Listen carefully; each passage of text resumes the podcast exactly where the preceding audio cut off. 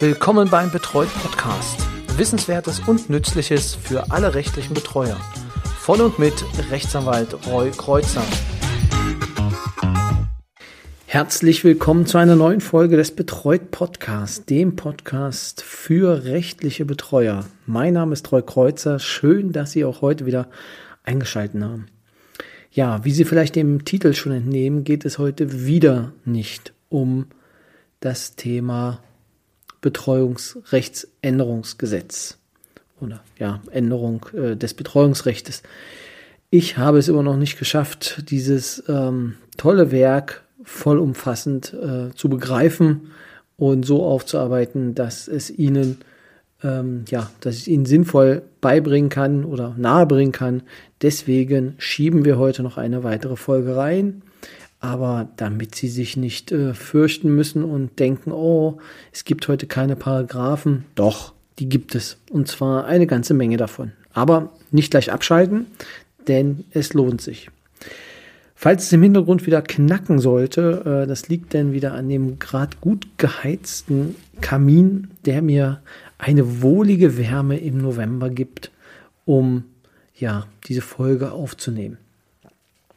Worum soll es heute gehen? Heute geht es um den Eilrechtsschutz im Sozialrecht. Nein, das ist jetzt nicht zum Gähnen. Es ist eine relativ spannende Materie. Ich will es auch gar nicht lange groß auswalzen, sondern nur kurz den, ja, die Möglichkeit halt aufzeigen, die sie haben, im Sozialrecht halt schnelle gerichtliche Hilfe einzuholen. Was bedeutet Eilrechtsschutz? Also ausgesprochen halt einstweiliger Rechtsschutz im sozialgerichtlichen Verfahren. Was bedeutet das genau? Das bedeutet, dass Sie bei einem Bescheid, zum Beispiel des Jobcenters oder ja, denn des, des Landesamtes für Versorgung, in dem Fall bei uns, oder des Landesamts für Gesundheit in Berlin, wenn Sie einen, einen Bescheid erhalten, der Ihnen nicht gefällt, dann gibt es Möglichkeiten, dass Sie dort mit einem Widerspruch vorgehen oder auch in Ausnahmefällen beziehungsweise in einigen Fällen mit gerichtlichen Mitteln. Welche Optionen gibt es da? Und da sind wir auch schon wieder bei den Gesetzen, Gesetzestexten. Das findet sich im Sozialgerichtsgesetz. Und dort schauen wir als erstes in den Paragraphen 86a und ich möchte so weit vorwegnehmen, auch der 86b ist für uns relevant. Was wird also aber unterschieden, wenn es einen Eilrechtsschutz geben soll? Das bedeutet, es gibt einen Bescheid, gegen den Sie vorgehen wollen. Da müssen Sie jetzt unterscheiden, was Sie mit diesem Bescheid oder aus diesem Bescheid entnehmen oder was Sie da machen wollen. Und zwar gibt es die Option, und das sagt 86a, dass ein Bescheid aufschiebende Wirkung haben kann. Erkläre ich gleich, was das bedeutet. Oder ob er quasi im Sinne ja so geändert werden soll, schnell geändert werden soll, dass es einer einstweiligen Anordnung bedarf, die das Ganze ändert. Also kommen wir als erstes zur aufschiebenden Wirkung. Das heißt, normalerweise haben Widerspruch und Klageerhebung haben aufschiebende Wirkung. Das bedeutet, in dem Moment, wo Sie einen Antrag stellen bei Gericht, ist das, was quasi entschieden werden soll, noch nicht relevant. Ein Beispiel, was mir da einfällt, ist, zum Beispiel, wenn äh, Sie eine Runterstufung erhalten im äh, denn des Grades der Behinderung, dann äh, können Sie auch erstmal eine Klage einreichen und solange über die Klage entschieden wird, bleibt der Status quo, den es vorher gab, erstmal erhalten. Das heißt, das ist eine aufschiebende Wirkung. Doch einige Gesetze sind so ausgestaltet, dass es keine aufschiebende Wirkung in Fällen der Klage oder des Widerspruchs gibt. Ein äh, prominentes Beispiel ist da, da der Paragraph 39 SGB II. Dort wird geregelt, also ich kann hier kurz vortragen, keine Aufschiebewirkung haben Widerspruch und Anfechtungsklage gegen einen Verwaltungsakt, der Leistungen der Grundsicherung für Arbeitssuchende aufhebt, zurücknimmt und so weiter. Das bedeutet, eine Klage oder ein Widerspruch gegen einen Aufhebungsbescheid sind ohne aufschiebende Wirkung. Das heißt, sie können direkt durch die Behörde vollstreckt werden, beziehungsweise also sie, sie können halt vollzogen werden. Genau.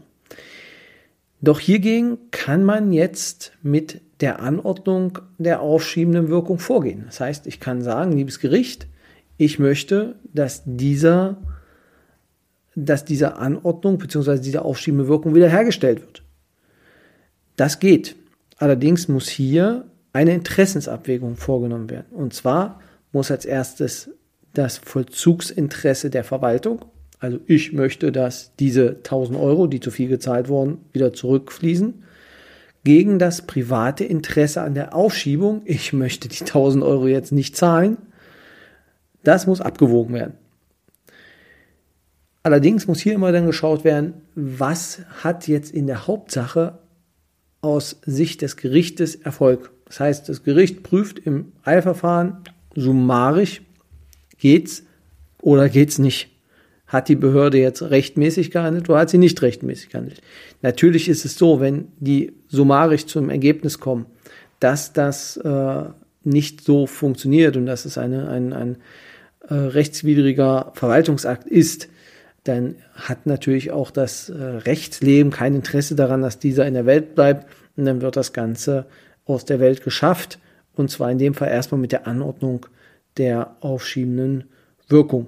Andersrum, wird sie natürlich abgelehnt, wenn es einen rechtmäßigen äh, Bescheid gibt. Das war nun der eine Fall. Den anderen Fall, den regelt Paragraph 86b Absatz 2 SGG. Und zwar die einstweilige Anordnung. Gibt es nun keinen Anfechtungsgrund, das bedeutet also einen Bescheid, einen Ablehnungsbescheid zum Beispiel, gegen den man vorgehen möchte, dann kommt auch die Verpflichtungsklage in Frage. Das, ähm, eine der Hauptfälle ist halt das Feststellen des Grades der Behinderung nach 69 SGB 9. Soll nun dieses Verfahren schneller gehen, hat man jetzt natürlich die Option der einstweiligen Anordnung. Doch was braucht man dafür? Das ja, ist im Prinzip, sind es zwei Dinge. Das ist zum einen der Anordnungsanspruch und es ist der sogenannte Anordnungsgrund. Und was noch dazu kommen muss, ist, dass die Hauptsache nicht vorweggenommen werden darf. Also es darf keine endgültige Entscheidung im ähm, Eilverfahren geben. Das lasse ich an der Stelle mal so stehen. Juristen können jetzt hier natürlich noch einhaken und äh, dann noch kleine Kleinkriege führen, wann eine Hauptsache denn schon abgeurteilt wurde aber das möchte ich an der Stelle jetzt nicht vertiefen. Genau, also was wichtig ist, ist, dass es auf jeden Fall ähm, ja, diese beiden Dinge geben muss, einen Anordnungsanspruch und einen Anordnungsgrund. Was bedeutet das? Also der Anordnungsanspruch liegt dann vor, wenn wir einen materiell rechtlichen Anspruch halt gegeben haben, auf den sich halt dass ähm, der Wunsch des Klägers stützt. Also es muss eine Norm geben, aus der er sich hervor, ähm, aus, aus der sich erlesen lässt, dass es diesen Anspruch auch gibt. Und das heißt, sollte es dann ein Ermessen geben, muss dieses hier auf null reduziert sein. Das heißt also, es muss ganz klar sein, dass auch wenn es Ermessen gibt, hier in diesem Fall, es hätte äh, nur so ausgehen können, dann liegt auch ein Anordnungsanspruch vor. Das zweite, was äh, gegeben sein muss, ist der Anordnungsgrund. Und das ist so der Hauptgrund, warum immer diese Eilanträge scheitern. Und das ist auch eigentlich der Grund, warum ich diesen Podcast mache. Weil es muss eine besondere Eilbedürftigkeit geben. Das heißt, nur dann kann es zu einer Eilentscheidung kommen, beziehungsweise nur dann geht sie positiv aus. Wann ist das so? Also man sagt, dass die besondere Eilbedürftigkeit in der Regel gegeben ist. Das heißt also meistens, wenn dem Antragsteller die Änderung des bisherigen Zustands oder dessen Aufrechterhaltung in der Zeit bis zur Entscheidung in der Hauptsache nicht zugemutet werden kann. Und das ist natürlich jetzt ein weites Feld des Gerichts und daran muss man sich dann immer so ein bisschen orientieren. Das heißt, wenn ich auf den gesamten Fall gucke, also ich gehe ein Stück weg von dem Wald, gucke, also von dem Baum, gucke auf den Wald und sage, ist das jetzt wirklich eine Sache und kann es demjenigen nicht zugemutet werden, dass er jetzt ohne, ja, ohne dieses Merkzeichen oder ohne diese Behinderungszuerkennung noch weiter lebt bis zur Hauptsache, ist das der Fall oder nicht. Erst wenn das äh, auch gegeben ist, dann ja, dann kann man eigentlich davon ausgehen, ähm, dass auch der Anspruch äh, im einstweiligen Rechtsschutz ähm, ja, zugesprochen wird. Also dass eine einstweilige Anordnung erlassen wird, die dann ja, in erstmal den GDB zuspricht und dann im Hauptsacheverfahren nochmal darüber gesprochen wird, ob er vielleicht dann wieder aberkannt wird, beziehungsweise dann halt als nicht mehr geltend betrachtet wird. Genau, also das sind diese beiden Möglichkeiten, die wir haben. Ähm, ich fand es wichtig, dass man das auf jeden Fall mal weiß.